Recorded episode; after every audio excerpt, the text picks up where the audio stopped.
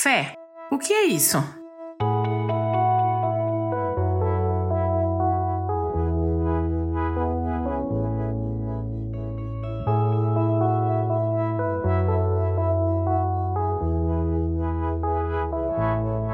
A Bíblia diz na carta aos Hebreus, capítulo 11, verso 1: Ora, a fé é a certeza daquilo que esperamos e a prova das coisas que não vemos.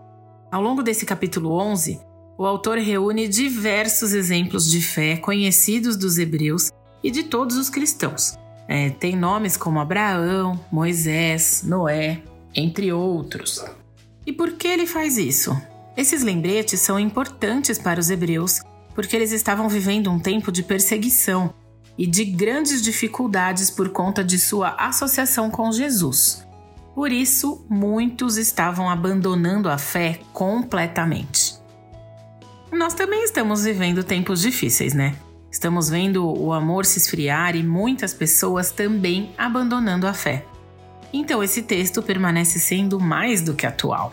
Muitas vezes, quando temos uma grande dificuldade, a única coisa que podemos fazer e que está de fato ao nosso alcance é confiar que Deus está no controle, que ao seu tempo ele fará com que o céu clareie e a gente enxergue a solução. E pode ser que a gente necessite recordar quem é Deus e o que ele pode fazer, relembrando sim exemplos do passado tanto da Bíblia quanto de pessoas que conhecemos e que tiveram grandes experiências com Deus. Ao mesmo tempo, os sofrimentos também servem como oportunidades para as pessoas de fé. Oportunidade de honrar o nome do Senhor, de fortalecer a fé e o relacionamento com Ele, principalmente de propagar a boa nova do Evangelho para outras pessoas. Jesus disse: Neste mundo vocês terão aflições, contudo, tenham ânimo, eu venci o mundo. Isso está escrito lá em João 16, 33. E esse deve ser um dos pilares da nossa fé, a certeza de que a vitória virá por intermédio de Jesus.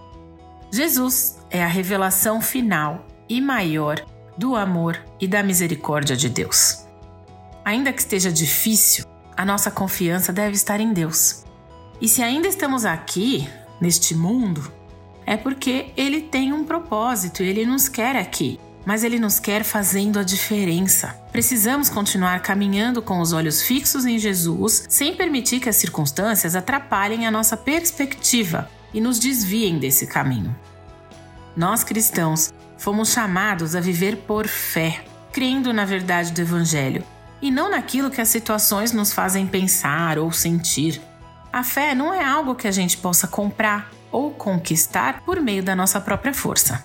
A fé é sobrenatural e, sendo Jesus o autor e consumador da nossa fé, como está lá em Hebreus 12, 2, ele mesmo nos dá a capacidade de termos a fé, de termos fé.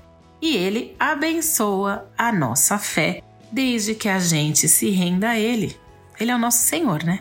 Então, Hoje, se você está sentindo a sua fé pequena, fraca, se você está vacilante, duvidando que Deus pode solucionar o seu problema, se renda.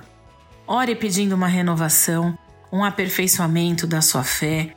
Ore para que você possa continuar a sua jornada, para que Deus te dê forças para isso.